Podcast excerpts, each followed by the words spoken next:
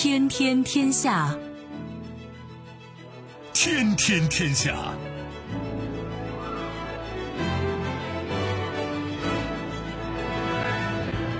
历史穿行者，新闻摆渡人。各位好，我是梦露。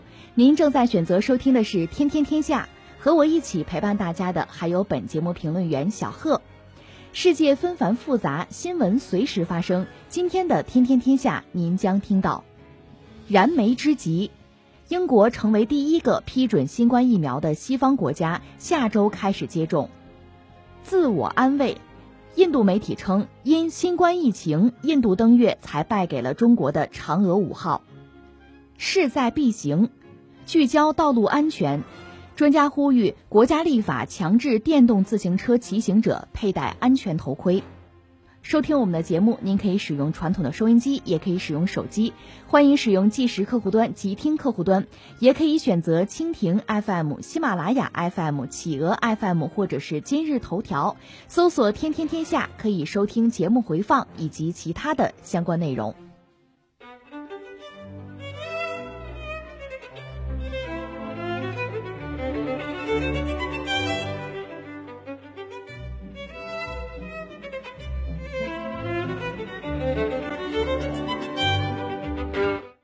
国卫生和社会保健部十二月二号表示，英国已批准美国辉瑞和德国生物新技术公司联合研制的新冠疫苗紧急使用授权，下周起，英国民众就可以接种疫苗。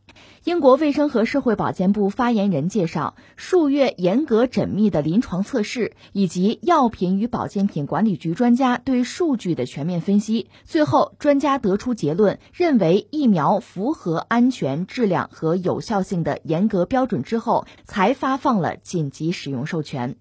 英国首相鲍里斯·约翰逊表示，疫苗的保护最终将让我们回到过去的生活，让经济重新运转起来。目前，英国是受疫情影响最严重的国家之一，死亡人数处于欧洲前列。政府的危机处理能力一直以来受到严厉批评，但是在疫苗上市方面，英国已经超越了欧盟和美国。同美国的计划一样，英国一线的医护人员、养老院居民、高龄老人和特别容易发生新冠疫情并发症的基础病患者将优先接种新冠疫苗。那这个消息确实让很多英国人都非常的兴奋，在这个时候能够拿个世界第一，多么的不容易！而且呢，英国的首相约翰逊，他对于这个消息还做了一个讲话，讲的貌似很有哲理。他说什么呢？他说：“科学的探照灯已经找出了那个看不见的敌人。这次人家要做第一个批准新冠肺炎疫苗上市的国家，而且是第一批八十万剂的疫苗。”从下个星期开始，就要给英国的国民们开始打疫苗了。当然了，对着媒体一脸微笑的可不只是英国的首相约翰逊，还有英国的商务大臣，他叫夏尔马。他说什么呢？他觉得英国药监机构的紧急授权，那就是英国的一项成就。他还说了，在未来的几年里边，我们会把这一刻作为英国领导全人类抗击新冠肺炎的日子。还有一位英国的教育大臣。名叫威廉森，人家说的更直白。他说什么呢？他的原话是：“这是因为我们国家有最好的人才，有最好的医疗法规，比法国好得多，比比利时好得多，比美国也好得多。我们比他们任何一个国家都要强太多了。”这听话听音儿，这一位是商务大臣，一位是教育大臣，两位可以说都是英国的高官呢。从他们这几句话里边，其实我们都能听出来，是吧？一些别样的味道，什么味道呢？三种。第一种是，我们是世界上最先批准新冠肺炎疫苗上市的国家，那是因为我们英国人最好，我们的法规制度更优越。第二，人家还特意点出了几个国家，比方说美国，比方说法国，还有一个呢是比利时，我们比你们好太多了。你们通通都不行。第三个味道，那就是这一次是我们英国在引领全人类。要知道，现在很多国家都在疫苗方面投入了大量的人力和物力。那这一次呢，英国他抢了先，抢了第一。我相信很多人首先要问的是：那其他国家新冠肺炎疫苗现在又进展到了哪一步呢？那我也查了一下最新的报道，了解到了他们一些最新的进展。咱们首先来说说美国，它进展最快的叫摩登纳疫苗，它其实跟辉瑞的疫苗差不多，都属于是核糖核酸疫苗。有数据就显示呢，它这种疫苗必须在零下二十摄氏度里边去保存，而且它针对成人的有效率。达到了百分之九十五，真心挺高的。就在美国当地时间十一月三十号，摩登纳制药公司呢，他已经向美国还有欧洲申请了疫苗的紧急授权，人家已经提出来了。但是呢，欧洲的药品管理局他们给出的回应是，将会在二零二一年一月十二号之前，会决定是不是要批准摩登纳的疫苗。而且在美国当地时间十二月二号。摩登纳制药公司呢，它也正式发布了一个声明。他们的声明里边说了，将会在三千个十二岁到十七岁的儿童里边来测试疫苗。这什么意思呢？也就是说，他要想像英国那样去全面接种的话，恐怕还得有些日子。那这无形当中也给美国的药品监管机构增加了压力。有消息说呢，目前美国总统特朗普他的白宫办公厅主任就把相关的官员召集到了白宫。让他们解释一下，为什么美国没有做好这种大规模接种的准备？为什么没有像英国那样？你们给我讲出个子丑寅卯来。那我也注意到有一些媒体报道说呢，这次他之所以让英国抢了先，有很多原因，主要原因之一就是两个国家的审查机制它是有很大的不同。比方说，英国还有欧洲的监管机构，他更看重什么呢？看重的企业的分析。看重企业来提供的书面材料，他们往往就直接以企业的书面文件来作为决策的依据，除非有什么特殊的情况，否则的话，我们看企业的材料就够了。那美国呢？美国的药品监管机构，它不会直接来接受疫苗生产商的数据，他们更看重的是什么？他们更看重重新分析实验的原始数据。我们再来关注一下俄罗斯，就在今年的八月份。俄罗斯政府他批准了一款新冠肺炎的疫苗，这是由俄罗斯一家研究所自主研发的疫苗。当时呢，他们宣称这是全球第一个正式注册的新冠疫苗，而且他们也搞了一些实验，大概综合了一万八千多个研究参与者的实验数据，最后综合分析说这款疫苗的有效性达到了百分之九十一点四。虽然说比不过美国的摩登纳，但这个有效率也已经很不低了。就在俄罗斯当地时间十二月二号，俄罗斯的总统普京他对外宣布说，俄罗斯将会在下周开始大规模的来接种这种新冠疫苗，而且普京还说了，俄罗斯将会在未来几天要生产超过二百万剂的这种疫苗，而且俄罗斯的疫苗生产行业还有医疗网络都已经做好了各种准备，为这种大规模的疫苗接种做准备。现在他们要迈出第一步。而且呢，俄罗斯已经宣布了，他们的疫苗接种，民众是自愿的，你想打的话，政府就给你打，而且是免费接种。而且有消息说到目前的话，俄罗斯已经有超过十万人已经接种了这种疫苗。再来关注一下法国，法国的疫苗呢，它的名字叫赛诺菲，就在今年的九月份，赛诺菲公司跟英国的一家疫苗公司，他们是一块研发的。他们研发的这种新冠肺炎疫苗就已经进入了人体测试的阶段。那赛诺菲公司他对外说的是什么呢？如果研究顺利的话，他的疫苗研发将会在今年的年底进入最后阶段，然后呢开始筹备批量的生产，争取上市。他们预计疫苗将会在明年的上半年投入量产，到时候年产量会达到十亿只。那我也查了一下最新的法新社的报道。说是在法国当地时间十二月一号，法国的总统马克龙对外宣布说，法国计划在明年的四月份到六月份之间，开始大规模的接种新冠疫苗。那目前呢，法国已经对最易感人群进行了初步的接种。再来关注一下我们的邻居日本还有韩国，他们的进展相对来说就比较缓慢了。可以说，日本国内呢，它只有一家制药公司进入了新冠疫苗的临床实验阶段。不过日本人家也有自己的想法，我干脆直接买，而且呢，他们已经跟美国的辉瑞公司，还有刚才咱们提到的摩登纳公司，还有英国的阿利斯康公司，他们达成了协议，在疫苗研制成功之后呢，日本就会直接买，这笔费用当然也不小，大概在六十四亿美元差不多。他们要给一点四亿多日本人提供足够的疫苗。在日本当地时间十二月二号，日本的参议院他全体会议一致表决通过了一个修改之后的疫苗接种法。这里边也提到了由国家来承担日本民众接种新冠疫苗的费用，而且呢，他还规定了日本民众有义务来接种。但是如果疫苗的有效性还有安全性没有办法保障的话，那就没有这种义务。那韩国呢？它的情况跟日本差不多。韩国的新冠疫苗目前还处于一个初期的研发阶段，目前呢，只有一种疫苗拿到了韩国食药处的批准，进入了一期的临床研究阶段。在韩国当地时间十二月一号，韩国的中央灾难安全对策本部，他们对媒体说呢，政府计划在二零二零年确保一千万人份的疫苗，而且呢，他们已经跟进入三期临床实验的国际制药公司进行了协商，跟日本一样，人家打算买，而且韩国他原来打算新冠肺炎购买的预算是在三千二百亿韩元，之后呢，他又追加了一下，而且追加的数额还挺大。差不多在九千亿韩元，他要确保四千四百万人份的疫苗，而且就在韩国当地时间的十二月三号，韩国政府呢跟英国的阿利斯康公司签订了新冠疫苗的供应合同。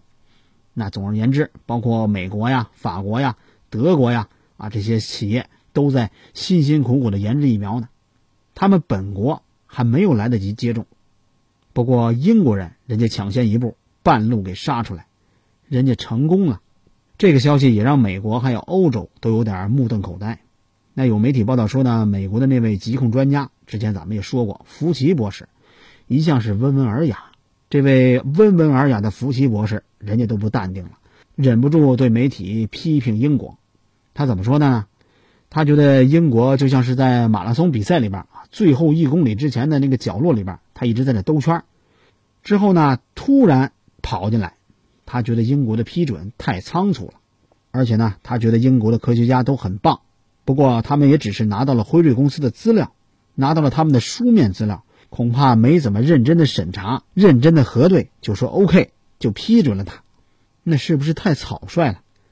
福西博士觉得他们没有像美国的食品药品监督管理局那样去谨慎的审查数据，然后做临床，人家觉得我们美国食品药品监督管理局的做法那才是对的。那才是一个谨慎的态度。总而言之，就是这位福奇博士，人家看不下去了。要知道，之前咱们说过，福奇那也被称作是美国抗击疫情的第一人。很多媒体报道说呢，拜登目前他最没有争议的一项任命，就是任命这位福奇博士担任他的首席医学顾问。而且，拜登还明确说了，如果这位福奇博士说这疫苗可以了，他就立刻接种；如果福奇博士说这疫苗还不行，他就不接种。那眼前这位福奇博士，人家明确的态度就是：你们英国的做法恐怕不太行，你们是不是太着急了，也太不谨慎了？是不是应该向我们美国的食品药品监督管理局来好好学习一下？这美国的专家很生气，欧盟也很生气。要说英国，它本来就是欧盟的成员国，必须按照欧盟的统一号令来做事儿。但是现在呢，英国脱欧了，英国人家就单干了。不过，如果按照条款来说的话，欧盟它到现在还没有完全谈判完成。说到底，英国还得听欧盟的，还得顾虑一下欧洲大陆国家的感受吧。可英国偏偏就不听，还在那讽刺法国、讽刺比利时，太官僚主义了。总之，欧盟很生气。欧盟的药品管理局人家也非常罕见啊，发表了一份声明。这里边说什么呢？点名批评，赢得公众信任还有速度。哪个应该在前面？很显然，但是英国把速度放在了前面，所以呢，他才能第一个批准疫苗。欧盟的药品管理局还说了，欧盟成员国也可以采取同样的紧急授权途径，但是欧盟自身的程序那是当前疫情大流行的紧急情况下最合适的监管机制。这什么意思呢？人家的意思就是说，我们欧盟也完全可以成为第一，但是我们没有那么做，而且是坚决不做。因为我们更严谨，这美国跟欧盟都点名批评他了，英国方面也赶紧发了一份声明。在声明里边，他们回应说呢，说我们英国已经尽可能在最短的时间里边完成了评估，我们并不是没有审查，并不是只看书面材料。但是看看他这份回应吧，那就带来了另外一个问题，那就是既然英国审查的这么快，那美国还有欧盟那么慢，这不是在讽刺这两个制度不怎么行吗？另外还有一个问题，那就是他这款疫苗真的安全吗？有媒体报道说呢，尽管英国的官员在那拍胸脯保证安全，但是英国的《每日邮报》也搞了一个调查，说英国有百分之二十的民众，五分之一的民众，他不相信这疫苗是安全的，百分之四十三的人觉得有一点点信任，只有百分之二十七的英国人觉得这是安全的。当然了，这调查数据还有一个挺有意思，那就是有超过三分之二的英国人，他们都希望英国的卫生大臣汉考克。他能够直播接种疫苗，就说他接种这疫苗的话，最好能直播一下，让大伙都看一下，打疫苗领导先来，这样的话英国人才会更放心。目前呢，这件事儿也有了最新的进展，进展是什么呢？事情好像有点反转。最新的消息是，美国的医学博士福奇反倒道歉了，他说自己批评英国的那篇报道被外界给误解了。这什么意思呢？那报道里边说我批评英国的监管程序有些草率，这其实并不是我的本来意思。我要澄清一下，无论是从科学上还是从监管角度来看，我对英国的作为都有极大的信心。哎，这是什么意思呢？这个道歉，它同样让人云里雾里。对于这件事呢，我想说三点：第一，英国它确实很着急，真的很着急。为什么呢？他的疫情也很严重，形势这么严重，经济这么糟糕，群体免疫又那么乌龙，他必须得赶紧找到救命药。什么盟友，什么敌人，在利益面前，你们都得靠边站。什么规则，什么约束，在政治面前，那规则都是废纸。当然了，也难怪英国人自己都不相信。建议卫生大臣，您把接种的过程直播一下，让我们看看。第二点。西方真的很矛盾，我们这位福奇博士都出来道歉了，但是你道了半天歉，为什么道歉？恐怕很多人都不明白。不过这道不道歉无所谓，关键科学就是科学，在科学面前可来不得半点虚假。这疫苗到底怎么样？真的需要好好的审视审视。第三，这更是一个警示。刚才咱们也说到了。好多国家的疫苗有效性都已经超过了百分之九十，当然了，也不用多提咱们表现不错的中国疫苗。但是还有一个现象，我们必须要注意一下，那就是辉瑞的疫苗一出来，美国的股市一路狂涨，欧美的股市一路狂涨。现在呢，美国和英国又在争抢，这说明了什么呢？说明了话语权还有影响力的差距。这不是科学的差距，也不是疫苗的差距。但是这种整体性的差距，我们必须正视，所以说也请大伙儿加油吧。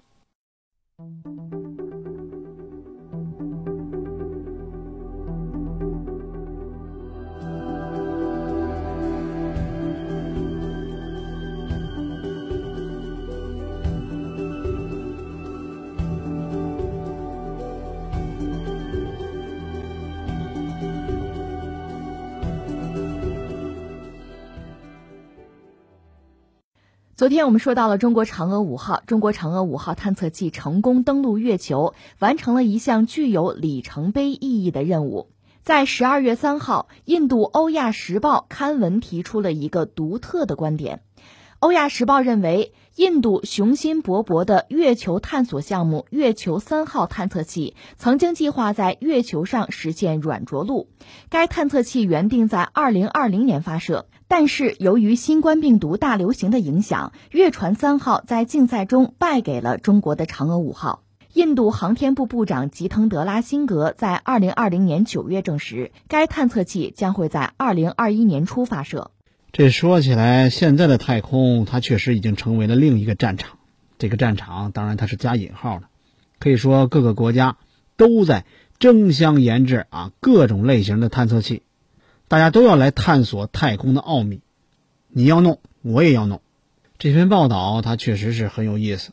它首先呢肯定了我们中国的嫦娥五号探测器成功的登陆月球。这里边说了，虽然中国步入航天领域的时间要比美国、要比前苏联晚很多，但是在过去十年的时间里边，中国已经在太空探索方面取得了非常大的进步，而且是完成了一系列的发射任务。他觉得中国目前已经进入到了精英航天国家的俱乐部，已经在月球表面部署了多个无人的探测器。而且中国的宇航员也已经有好几次跟中国的空间站完成了对接任务。他觉得，虽然印度在太空探索方面也取得了不少进展，取得了不少重大的进展，但是印度在这个领域仍然落在中国后面。当然了，人家也不忘给自己打打气。他还特别提到了，作为中国的邻国，还有太空强国，人家觉得印度也是太空强国。印度在深空探索领域已经取得了显著进展。经过几十年的发展，印度的空间研究组织已经掌握了太空发射的技术技巧。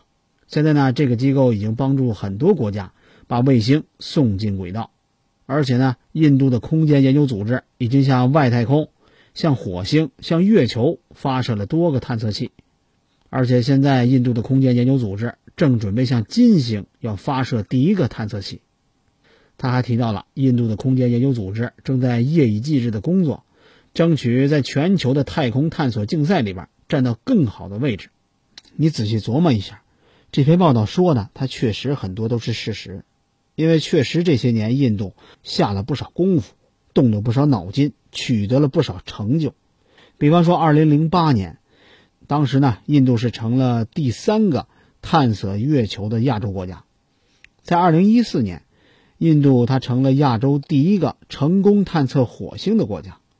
二零一七年，印度当时是实现了一箭一百零四星，可以说是创造了世界纪录。那翻看一下历史，最近的一次是在北京时间去年的七月二十二号，应该是下午的五点多。当时，印度的太空研究组织是发射了一颗火箭，上面搭载着印度的月船二号月球登陆器。当时那款火箭也是印度国产最强劲、推力最强的火箭，在发射一千秒之后，器件成功分离，也就是说他们的发射成功了。它的月船二号着陆器在五十四天之后抵达了月球。当时呢，大家都以为它会成为继美国、前苏联还有中国之后第四个完成月球软着陆的国家，一次性的完成绕、落还有巡的任务。当时的登陆器叫做维克拉姆，这个登陆器呢，它是用印度的航天之父维克拉姆来命名的，重量超过了一点四吨，而且是有五个主发动机。这月船二号登陆器里边，它搭载的是普拉冈月球探测车。这个月球车呢，它是用梵文“智慧”来命名的，重量差不多得有二十七公斤，也就是五十四斤，跟咱们中国的玉兔二号相比的话，它只有咱们的五分之一。百分之二十，所以它的科学荷载是比较小的，而且从使用寿命来说，也远远低于咱们的月球二号。它的最大行驶距离差不多在五百米。细说起来，这个登陆器人家也是一个有故事的主。在二零零七年，当时呢，印度跟俄罗斯联邦航天局它签订了一个合作协议，要一块儿来开发月船二号。有消息说，这个探测器的设计其实早在二零零九年就已经完成了。但是呢，它的发射日期是一天一天一推再推，刚开始是推到了二零一三年的一月份，之后呢又推迟了，推迟到了二零一五年。不过之后，俄罗斯的福布斯土壤号火星探测器坠毁了，这让俄罗斯的太空计划开始不断的放缓，没办法按日子完成月船二号登陆器的制造，也影响到了这个合作协议，他没办法按日子来完成月船二号登陆器的制造。当时莫迪政府一看这个样子，干脆直接放弃了跟俄罗斯的合作，我还是自个儿造吧。他要自个儿造登陆器。说起来，这个月船二号它是由三个部分来组成的，一个是轨道飞行器，还有一个就是维克拉姆登陆器，还有着陆器，第三个就是普拉冈月球车，这三个部分组成的。从功能上来说，可以说它是集轨道探月还有着陆登月。这两个功能于一体，跟我们国家的登月工程相比的话，这月船二号差不多也就相当于一次性的完成了嫦娥二号再加上嫦娥三号的任务，可以说是大踏步迈进了月球软着陆的俱乐部。不过有一句话说得好，步子迈得太大也容易出现一些意外，因为之前他的月船一号其实也只是完成了绕月飞行，中间经过五次的地球引力弹弓加速。那之所以加速那么多次，就是因为印度的火箭还不行，它不能把登月设备直接送到地月转移轨道里面，只有经过多次的变轨，才能进入月球转移轨道，所以它消耗的燃料就比较多，它科学设备的载重肯定不行。之前它的方案是这么定的：在发射二十二天之后，月船二号奔向月球轨道；在发射五十天之后，轨道飞行器跟着陆器分离。在发射五十四天之后，着陆南极月表。当时这月船二号还带着重要的任务，那就是探索月球南极的水资源，给印度的宇航员登月进行技术还有信息的储备。这任务确实够重的。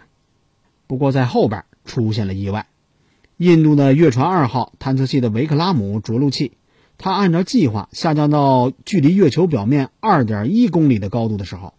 因为登陆控制软件它的速度计算出现了错误，导致着陆器因为硬着陆损毁了。那它带来的后果就是印度第一次月面软着陆任务失败。有媒体分析说呢，它着陆的位置是东经二十度、南纬七十度附近的月面，那是两座环形山之间的高地平原，比咱们嫦娥四号的着陆点更靠南一点。如果登月成功的话，它也将破一个记录，什么记录呢？创下第一个人类探测器软着陆月球最南端的壮举。不过，也有媒体说，软着陆是印度最大的败笔，因为它还没有完全掌握变推力发动机的技术，而是选用了五台液体火箭发动机作为着陆器的动力。在最后阶段呢，它再关闭一台发动机，五台发动机的推力不均匀，或者是脉冲响应的特性偏差。如果控制不到位的话，很容易产生一个比较大的倾覆力矩。那这也是阿波罗飞船它当年放弃的方案。也可以说，月船二号探测器它所承担的任务是印度深空探测领域有史以来最复杂的探测任务。这个任务的工程目标，它就是验证月面软着陆的能力，还有相关技术。它的科学目标，那就是通过研究月面的地形、月球的矿物质，还有月球的大气成分。来加深人们对于月球起源还有演化的了解。再来看看花费方面，月船二号探测任务的总成本超过了九十七亿卢比，合人民币的话大概是八亿多。其中探测器的成本是六十多亿卢比，合人民币五亿多；发射成本三十七亿卢比，合人民币超过了三个亿。有比较才有鉴别。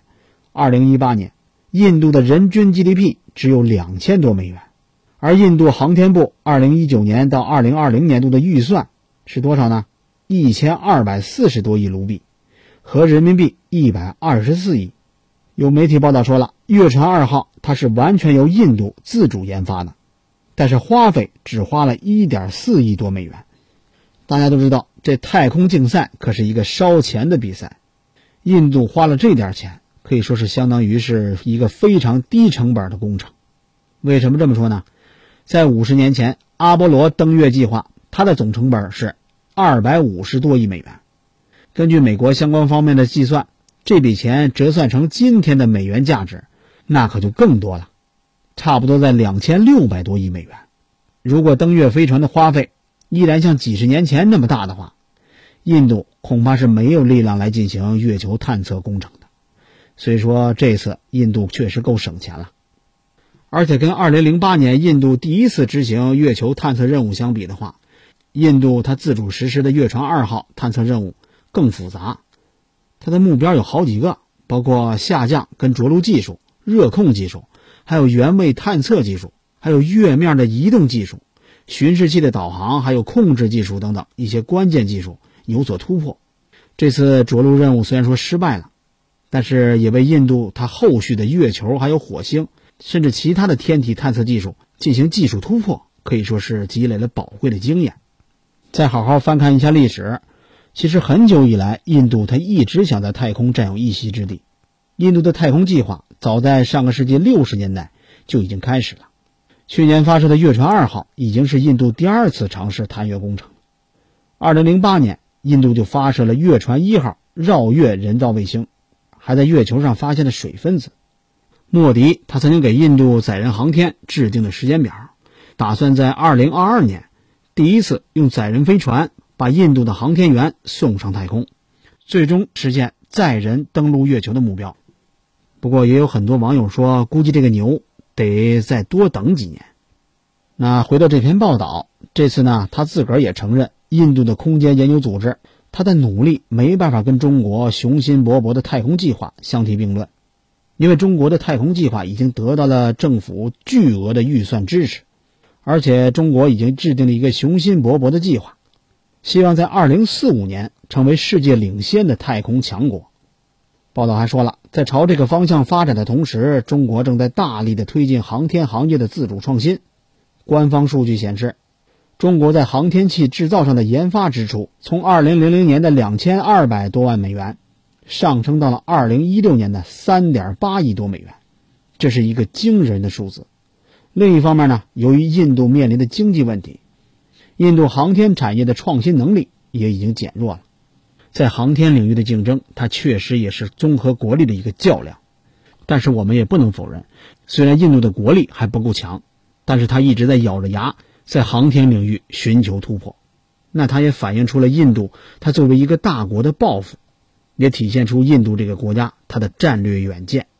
可以说，国家竞争仍然是现在国际竞争的主线。作为一个大国。那就必须在战略性的技术领域保持一个强烈的进取心，把它跟我们的民生建设有机的结合起来。甭管是美国，甭管是印度，他们的例子其实都在告诉我们这个道理。那这次咱们的长征五号遥五运载火箭在文昌航天发射场点火升空，这意味着我们国家的嫦娥五号探测器顺利的升空了。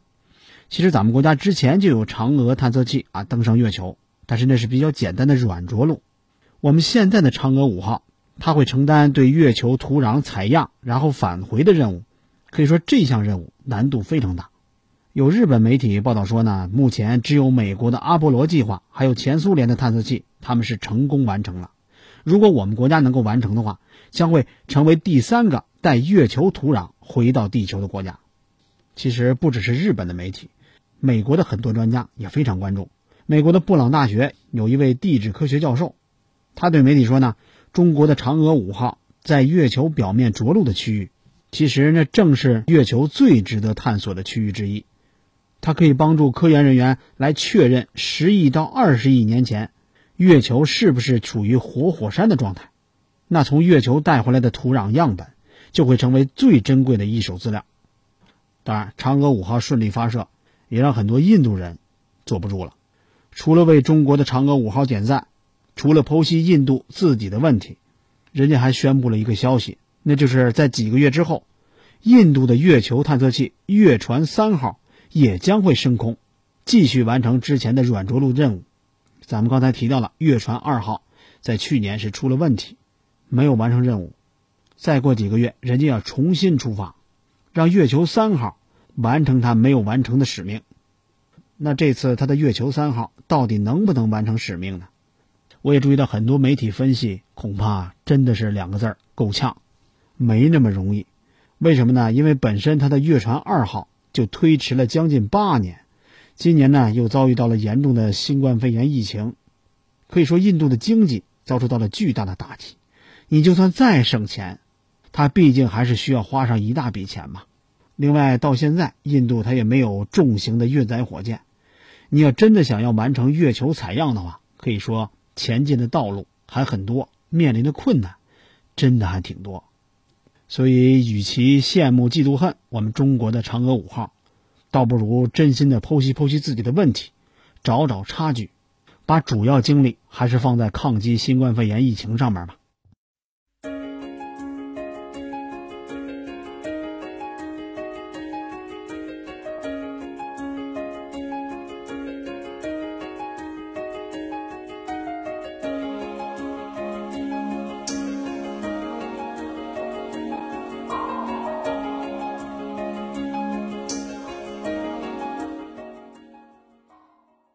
最后，我们再来把目光转向国内，来关注道路安全。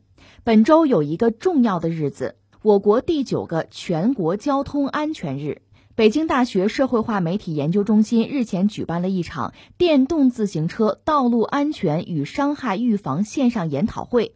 会上有这样一组数据，再次引发了大家的关注。在我国，每小时就有一名电动自行车骑行者死亡，涉电动自行车事故死亡人数已成为道路交通事故死亡人数中上升最快的一个群体。中国疾病预防控制中心慢性非传染病疾病预防控制中心伤害防控与心理健康室副主任邓晓提醒广大电动自行车骑行者，知危险、会避险的第一要义就是正确佩戴安全头盔。平均每一个小时就有一个骑电动自行车的人死亡，大伙儿算一下，一天二十四个小时，也就是说，这平均一天里边就有二十四个人要离开这个世界。那我相信这个数字听上去会让很多人觉得两个字儿震惊。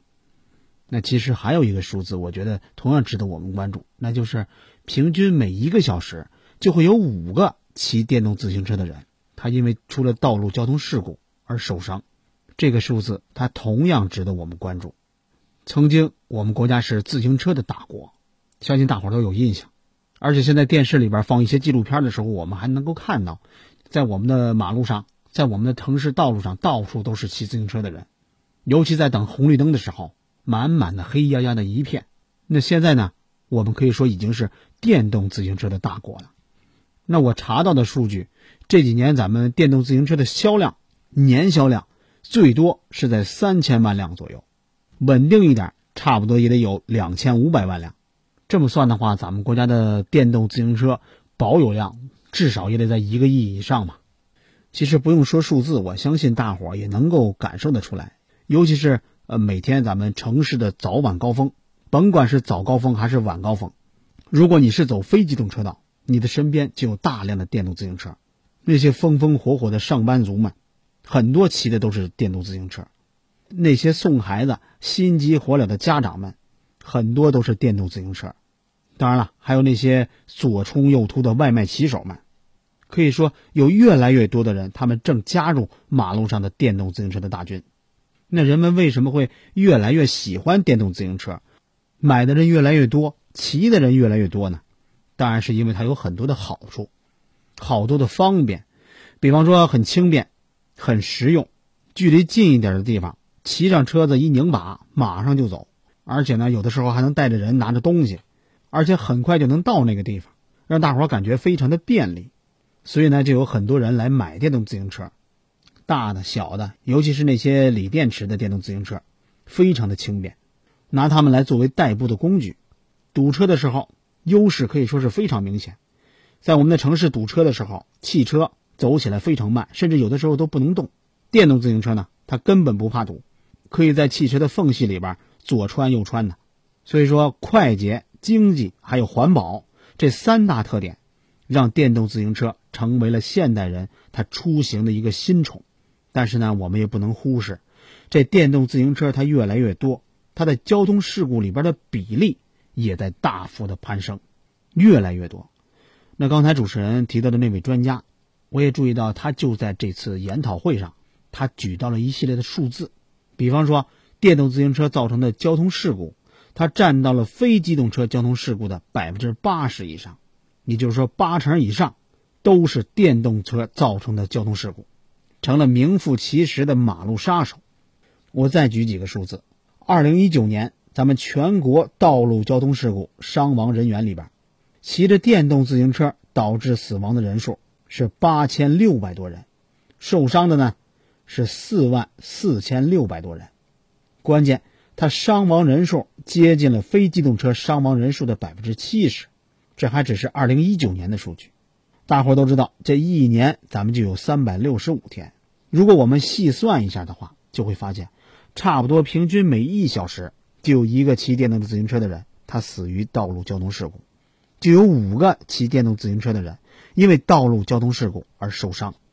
也就是说，我刚开始提到的那个数字，它真的是来自真实的统计数据。那可不是我随便估算的，而且，如果大伙儿经常关注咱们交管部门发布的数字的话，就会发现啊，甭管是全国的交管部门，还是咱们河北省，还是石家庄市的交管部门，大伙儿就会发现，其实这几年呢，我们的整体的道路交通事故的死亡率一直在稳步下降。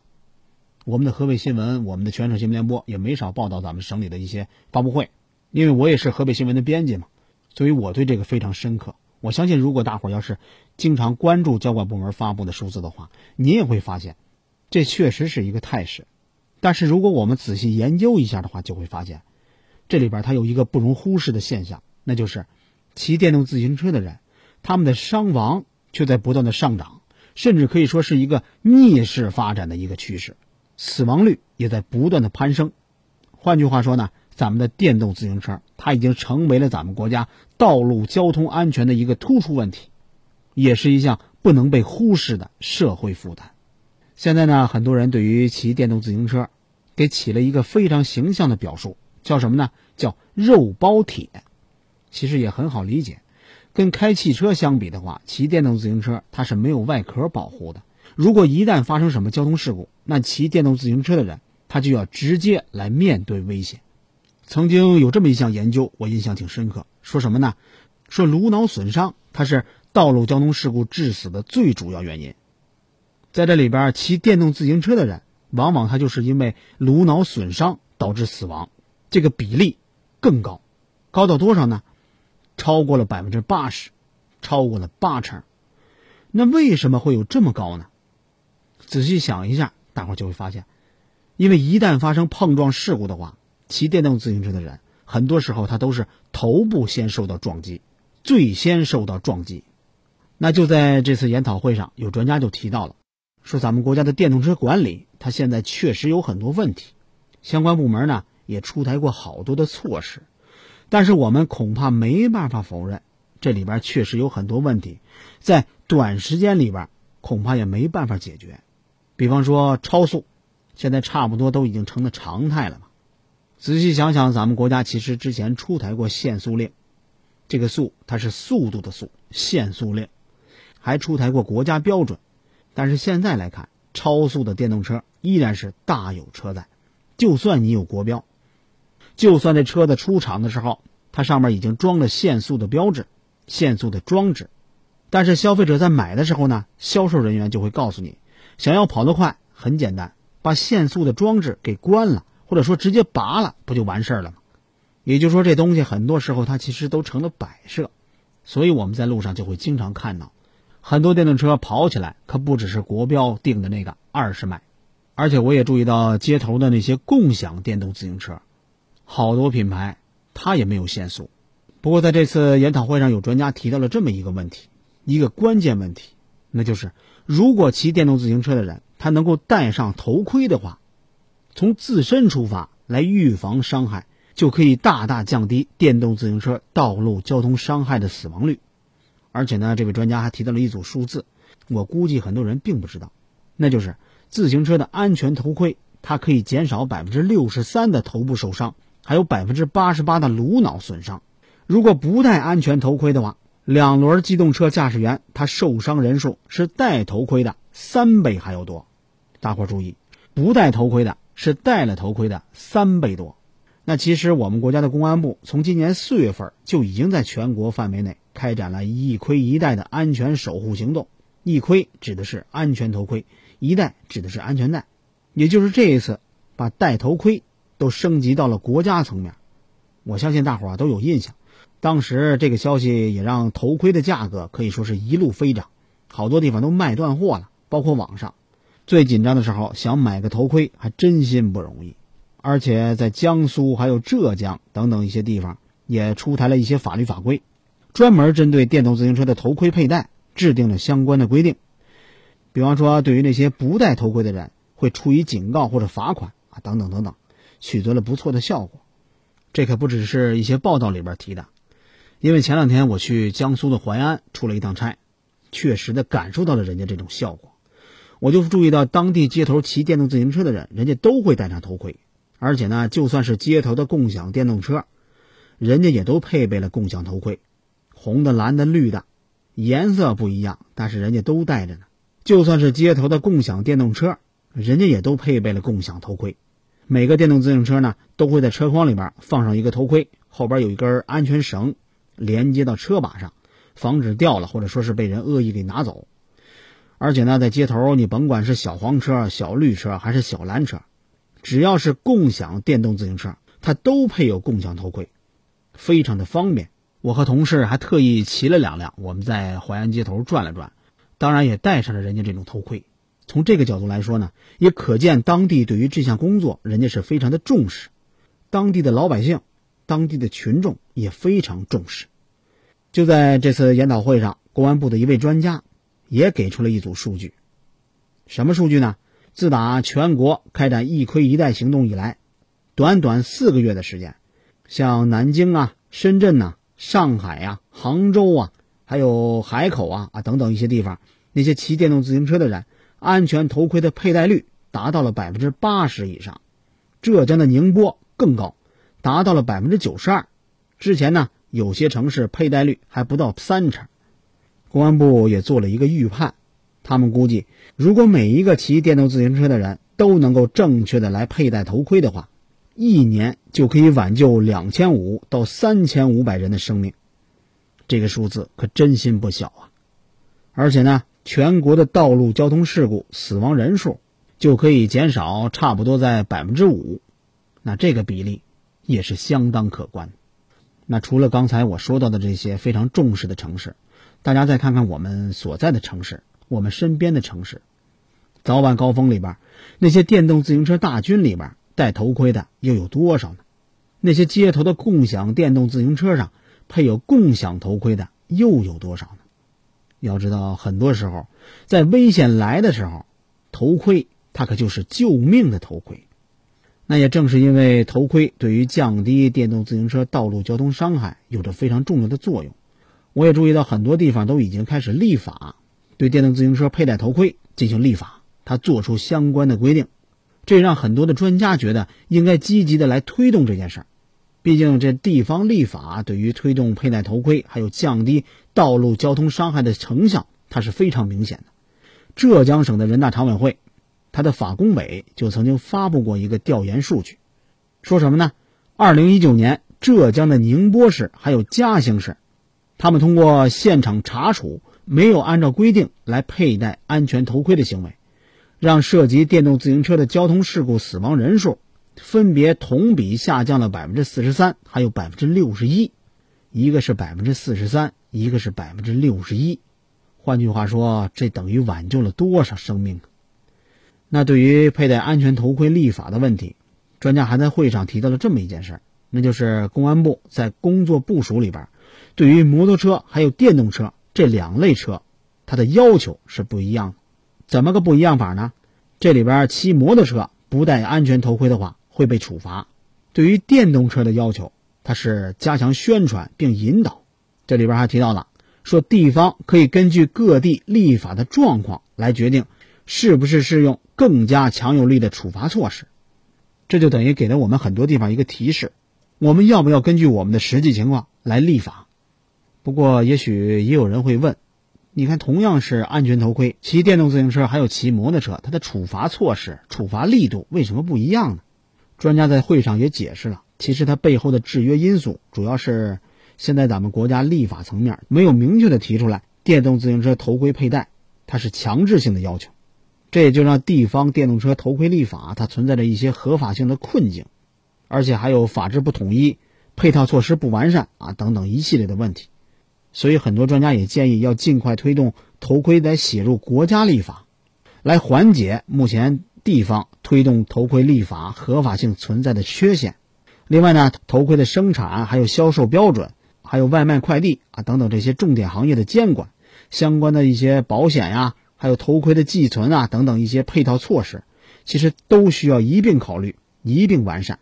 那现在回想起来，在江苏淮安街头啊看到的场景。依然很深刻，也让我很欣慰，觉得这个场景很和谐。甭管是立法也好，还是宣传也好，还是罚款也好，其实都是为了维护我们的交通安全，保护我们的生命安全。所以呢，我也想借这个节目，再一次为“一盔一带”来宣传一下。希望这样的安全意识能够深入人心，也祝愿大家都能够平平安安上班去，稳稳当当回家来。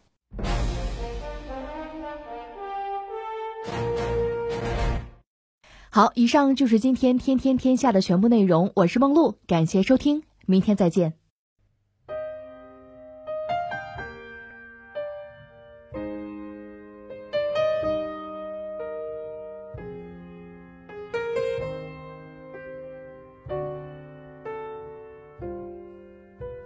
还有说不完的话，风随着我们出发。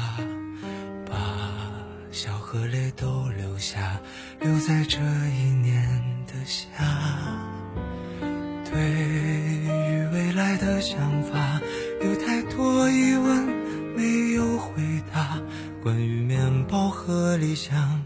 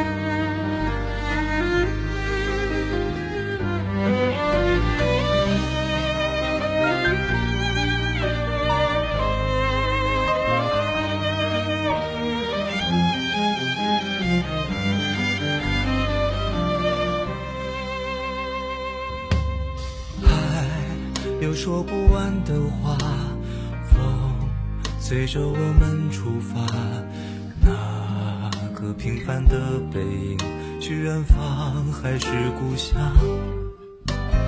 迎着明天的风沙，有太多孤单无人回响。你是否和我一样，带着倔强不投降？就这样出发，再见吧，和我一样匆忙的人啊！你们的歌声在深夜的梦里轻轻回响。时间会回答成长，成长会回答梦想，梦想会回答生活，生活回答你我的模样。会回答江湖江湖会回答。